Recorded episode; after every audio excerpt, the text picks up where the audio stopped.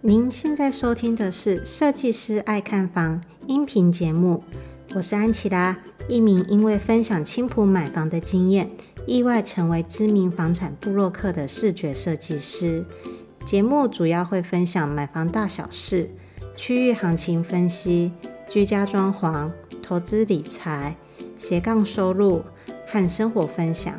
也会邀请不同领域的专业人士访谈，帮助你买到理想的好房子，打造出精彩的人生故事。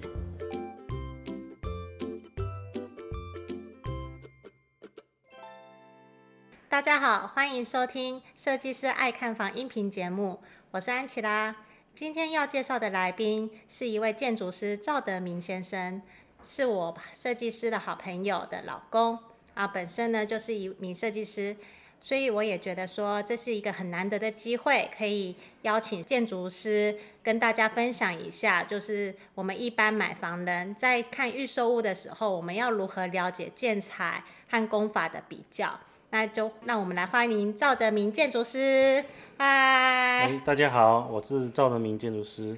那我们就先请赵德明建筑师先来自我介绍一下好了。好，呃，我是中原大学建筑系啊、呃研究所毕业的，之前是在我常年在事务所任职啊、从事的比较多是以建筑设计为主。那啊、呃我们之前的事务所是做呃学校啊、呃比较多。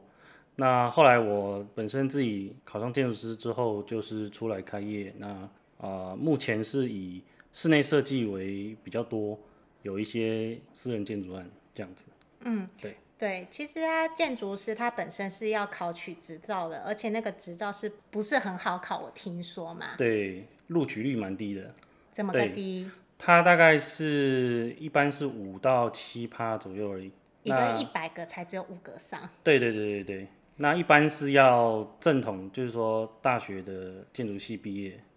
然后才可以有这个资格。嗯，对，要建筑相关的。对，其实建筑师跟医师是差不多，就是你要有一个正统的规范，差不多要五到十年才有办法考取到这个证照嘛。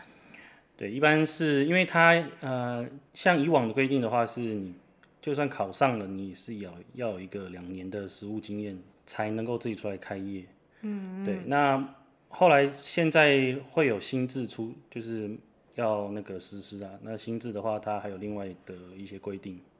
了解，然后那我也想想说，应应该现场有很多安粉们不是很清楚建筑师到底在做什么，为什么建筑师还需要考取证照？那我也想说，请赵德明建筑师来帮忙来解答一下。是，呃，建筑师其实基本上他，呃，我们大概大部分民众比较能够知道，就是说他就是设计呃建筑物嘛，从建筑设计就是从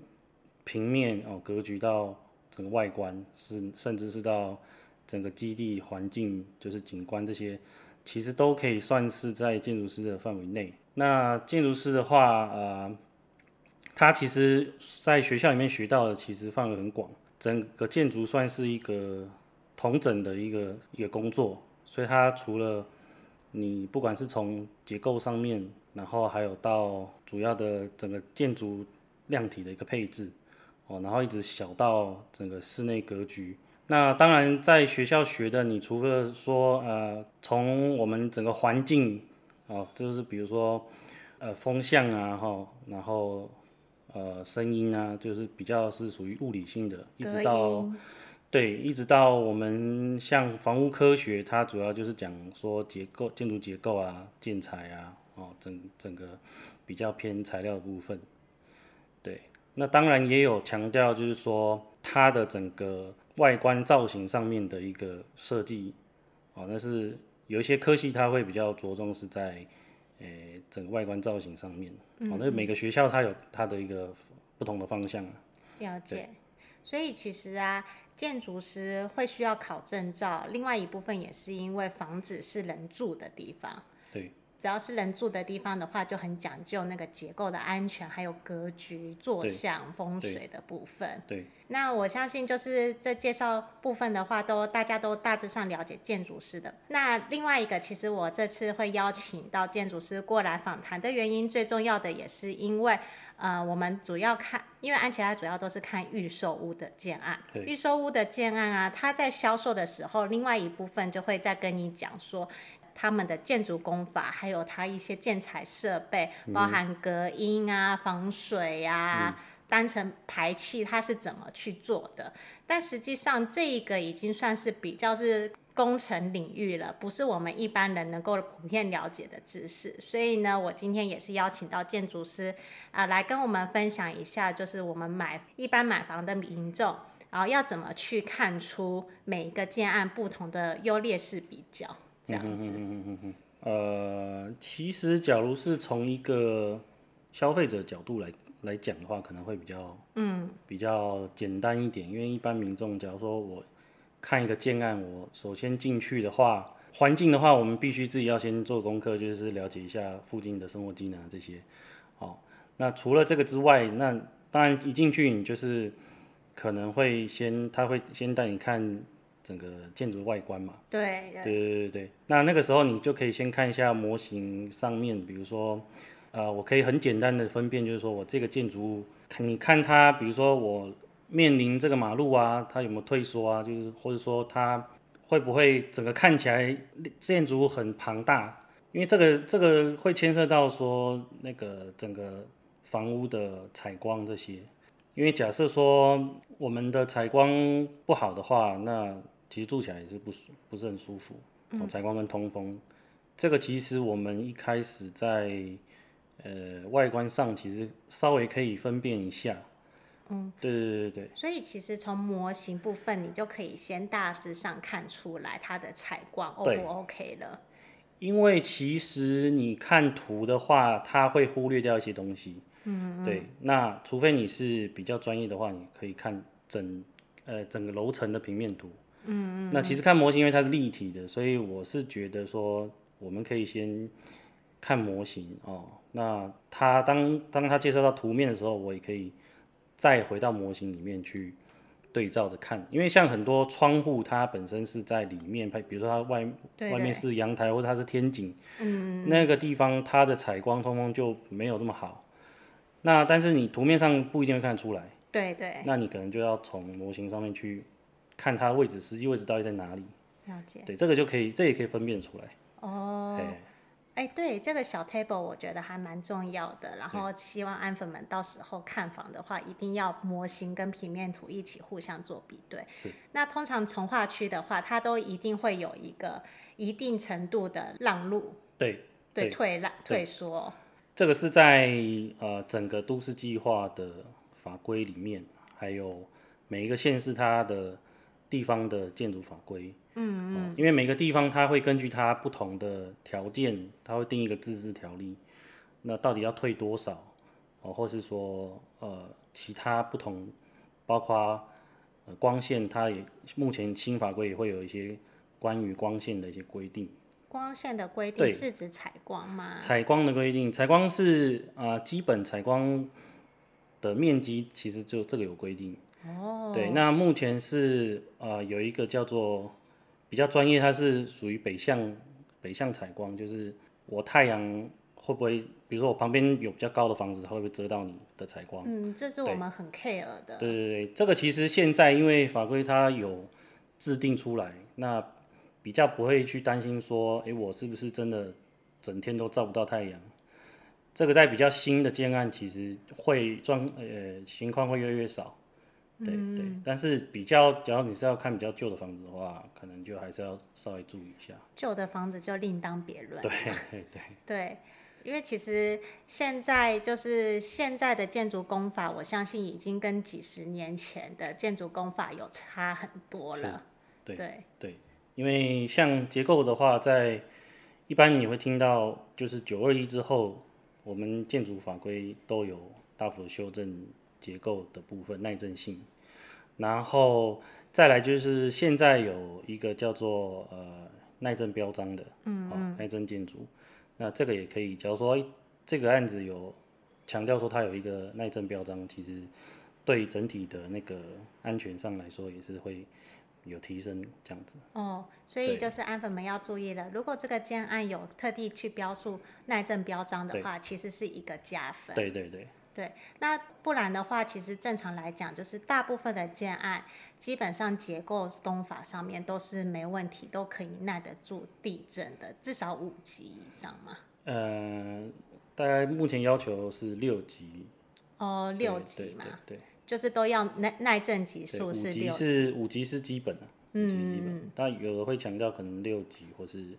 当然你看有的建案它会强调它是自证或是隔证，这是另外一个就是属于是呃耐震的几个功法。哦，还有分 SRC 跟 RC。那这个就是属于构造类，构造类的话就是从基本的钢筋混凝土，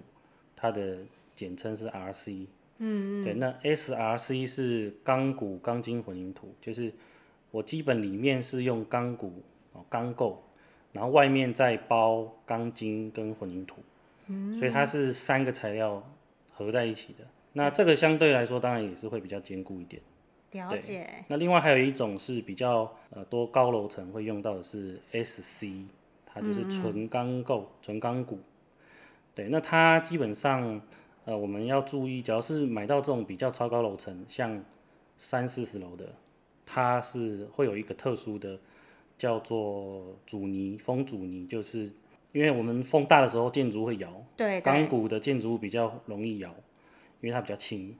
那有阻尼的话，也会减低那个风的那个摇晃程度。哦，这个是另外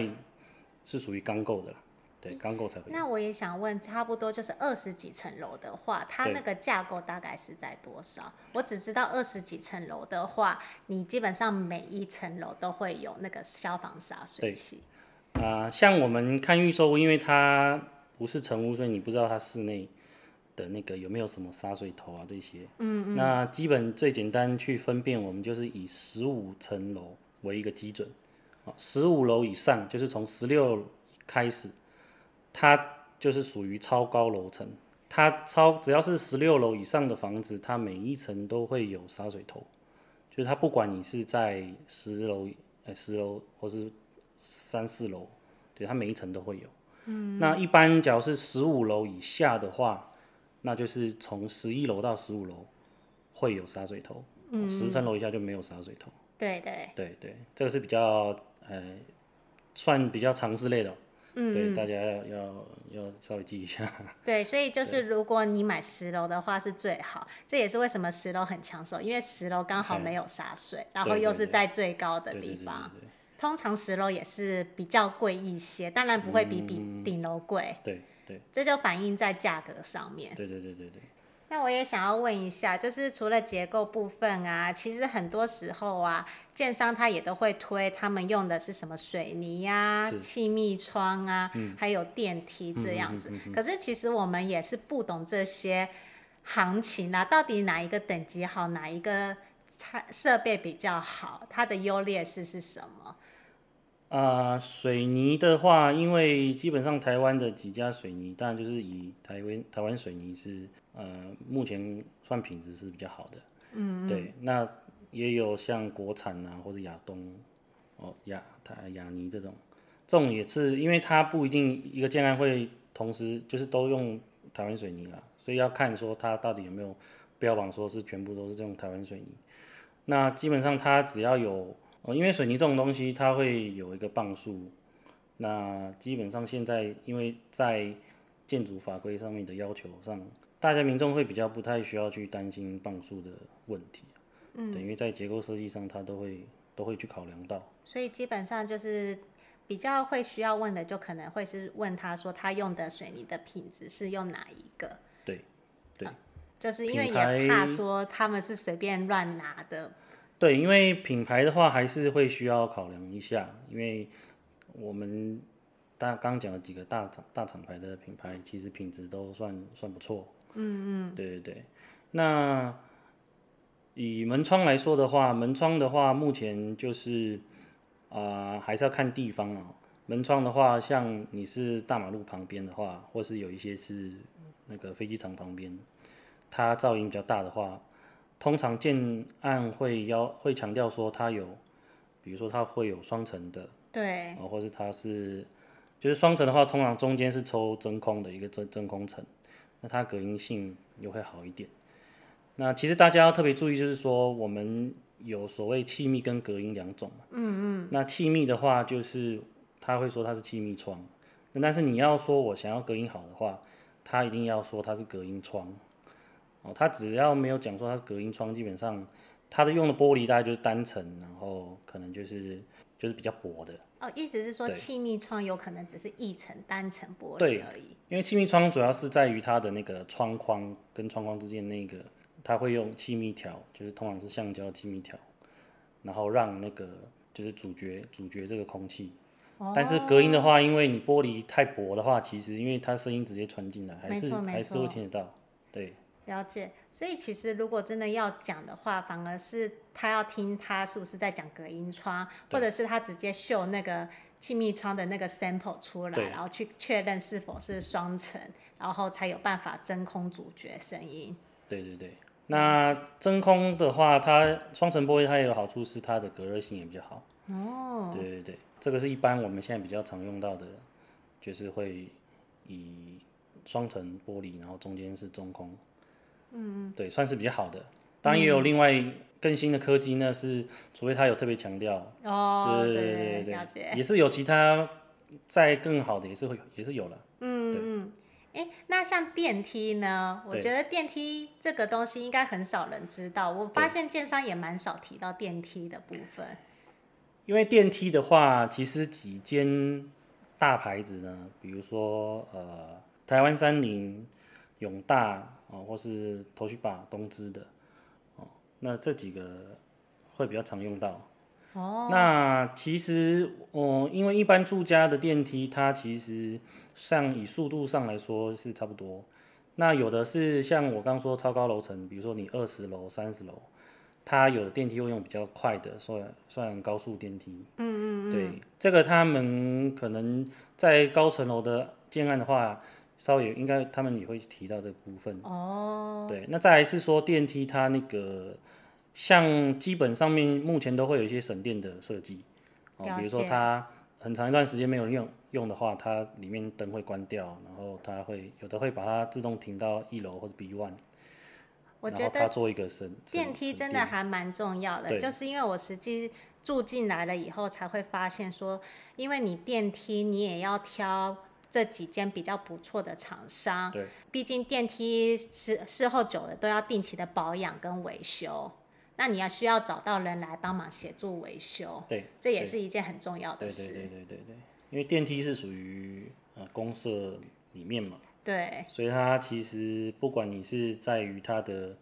耗电量啊这些，其实会那个就牵涉到以后的供电的电费电费没错，哦，还有维修啊，维修就是它到底里面零件是不是耐用啊，会不会需会不会常坏嗯掉，会需要常换常修啊？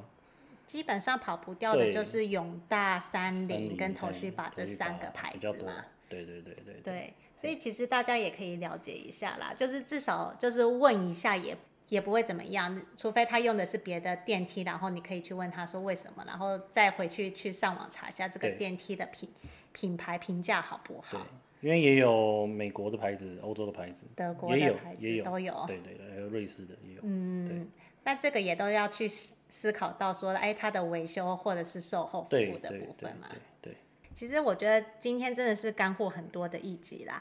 就是真的是每一个都是条列式的讲。那除了说像是隔音啊，刚刚我们提到的隔音和水泥，其实还有另外一个点就是排水的部分。嘿，排水的话，基本上呃，这个会比较不好问，是因为它有点稍微比较专业一点，太工程，太工，程，那一般销售小姐不一定会也了讲不解啊啦。出来。对，那通常这种会看成屋会比较看得出来，嗯，对对对，预售屋会比较难，但是成屋对，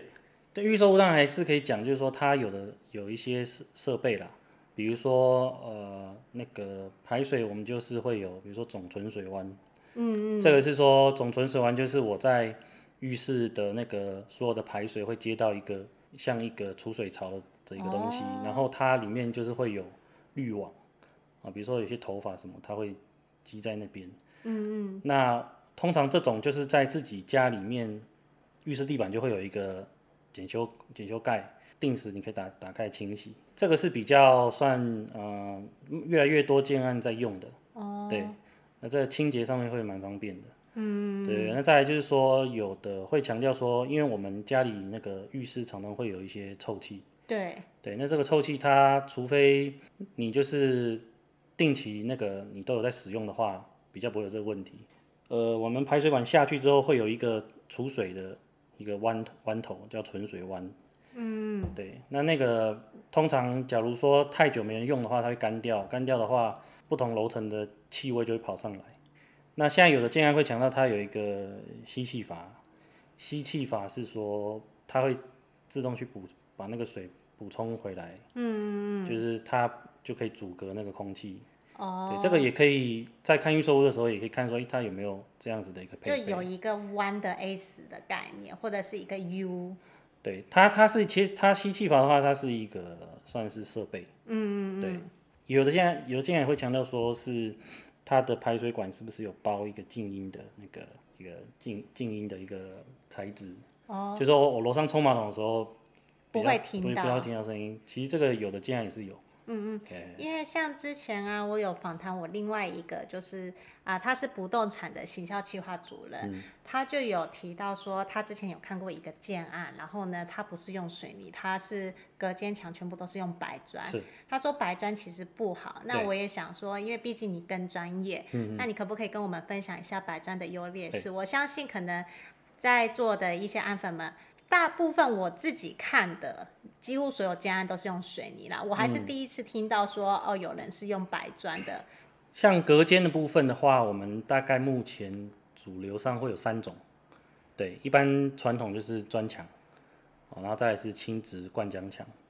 轻质灌浆墙就是它是算属于轻隔间，然后它里面是灌就是水泥加保丽龙小很小颗的保丽龙球，对，它是叫做轻质灌浆墙。对，那另外就是说所谓白砖，那白砖的话，呃。也有分是不是轻质白砖还是所谓石膏砖。哦，对，因为轻质白砖的话，就是它很轻，然后它呃那个密度比较低，所以通常比如说要挂东西、要钻孔，它会比较脆弱，它的承受力会比较低。哦了解，那如果是所谓的石石膏砖的话，石膏砖它其实本身看起来是偏白的，嗯，对。那有人会把这两个混在一起，那就是要问说是不是所谓隔音石膏隔音砖？哦，那它其实它就是要看它的，因为它密度会比较高，对，然后它你要钉孔要挂东西就比较没有没有这个问题，嗯嗯，对。所以白砖还是有分。所以哎，石膏砖会不会比一般的砖墙还贵啊？石膏砖其实它就是呃，价钱其实差不多。那但是它因为它表面是平的，所以它会省略掉一个水泥粉刷的工呃工序。哦，它等于说直接 P 图，然后油漆。就是也是有它的好处。对，它好处就是说它也会比较平。嗯嗯。你要说砌砖的话，它因为是是泥做，泥做通常平整度就是要看每个师傅的功力。嗯，对了对解。对对。所以其实白砖也是有分的啦。轻质砖的话，比如说像你要挂电视的话，就是基本上是没有办法的。可是如果是石膏砖的话，那它就是还算是一个还蛮不错的轻隔间。对，其实呃，当然，假如说建商那边能够提供这方面数据，啊、也也可以请他提供，哎、你们到底是用什么样子的登记的？嗯，对，就很简单啦，就是我觉得我们以一般消费者来问的话，就可以第一个就会直接问说，那我有没有办法壁挂电视？对，这样问也是可以。就对是能不能壁挂电视的话，如果他跟你说能的话，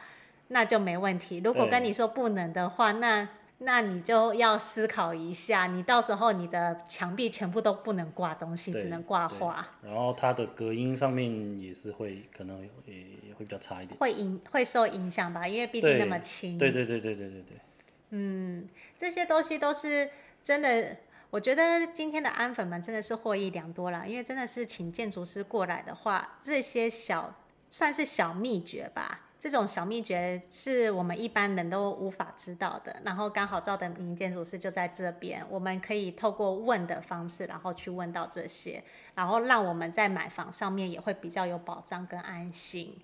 对啊，那我们也很谢谢赵德明建筑师今天来参与访谈。我想说，你有没有很多一哎些分享啊，还有新的？因为我因为赵德明建筑师自己平时也有在看房啦。是是是。那是你是可以不可以分享一些嗯重点啊，嗯给也现在也正在看房的朋友们？对，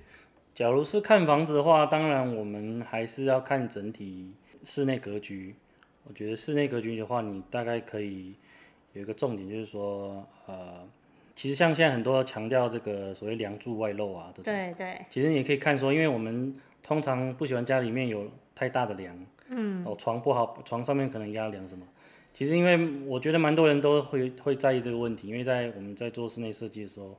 也是也会很在意也很多人要求说，那我是不是可以做什么美化？对所以那不妨就是在一开始你们在买的时候可以看说，那我是不是它是不是梁柱外梁柱外露？因为其实这个东西在